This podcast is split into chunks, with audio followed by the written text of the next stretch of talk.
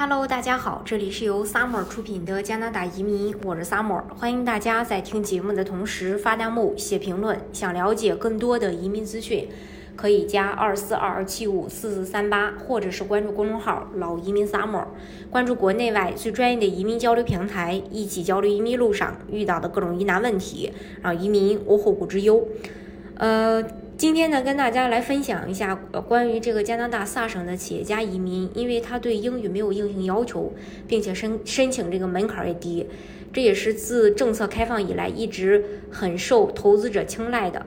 因为像其他省的，不管是爱德华王子岛也好，还是 NB 企业家也好，还是曼省投资移民呃投资移民也好，它都是需要申请人去考雅思，最低考个 CLB 四。你像爱德华王子岛就是四分，NB 省和曼省投资移民都得五分。呃，然后呢，最近这一段时间吧，萨省企业家官宣了2022年上半年抽签的时间，每两个月抽一次。抽签时间呢，落在当月第一个星期四，具体的时间是二零二二年一月六日、二零二二年三月三日、二零二二年五月五日。萨省的全称呢是萨斯克彻温省，位于加拿大的中西地带，东西与曼省和阿省为邻，南部呢与美国的蒙塔纳州和北达科他州接壤。萨省呢是加拿大的第五大省，而且萨省的商住房价格很便宜，居住成本也比较低。呃，居民受教育和接受培训的程度位于世界前列，几乎百分之五十的劳动人口受过高等以上的教育。省内有两所大学，叫萨斯克彻温大学和里贾纳大学，他们在生命科学、医疗学和信息学、能源学和环境学的研究方面独树一帜，因此呢。萨省被众多移民申请人这个所呃青睐，嗯，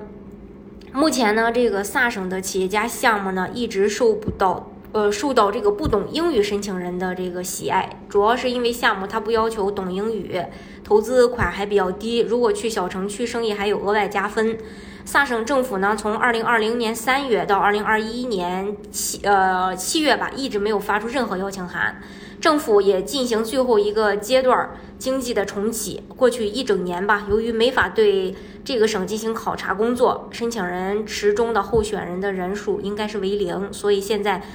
呃，移民的话绝对是一个黄金时期，要抓紧入池。呃，另外呢，萨省移民局从二零二零年开始，针对如何挑选候选人做了更改。成功递交 EUR 文件的候选人会根据许多标准自动获得分数。为了管理申请人库存并达到三个月的处理时间呢，省提名将根据分数以及其他因素从 EUR 中选择 EUR 候选人，包括生意计划书的适和这个适应能力。如果候选人得分相同，萨省移民厅会根据以下因素优先优先去选择申请人：一、首先将选择官方语言能力，那些有语言能力分数的候选人会被优先考虑；二、下一个选择标准将优先考虑那些计划为关键经济领域开展业务的企业；三，呃，就是已经完成了商务考察的候选人。这是关于这个优先级类别。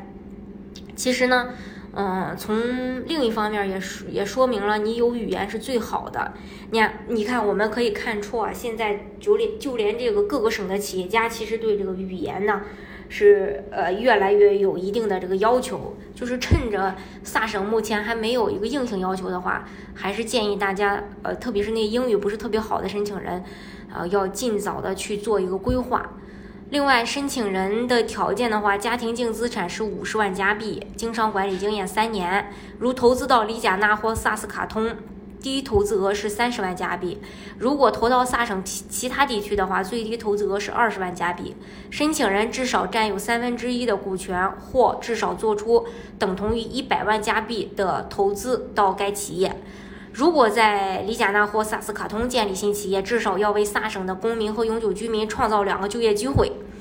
申请人需要积极参与企业的日常管理，通过 UR 系统的抽选选中，才有机会先去递交工签啊。登录以后先做生意，生意满足条件了，才开始递交省提名申请。也就是说，企业家项目吧，它跟这个技术类移民相比，企业家的周期会更长一些。像技术类移民呢，就是比较简单、直接、粗暴，条件符合，找到雇主啊，马上可以交省提名。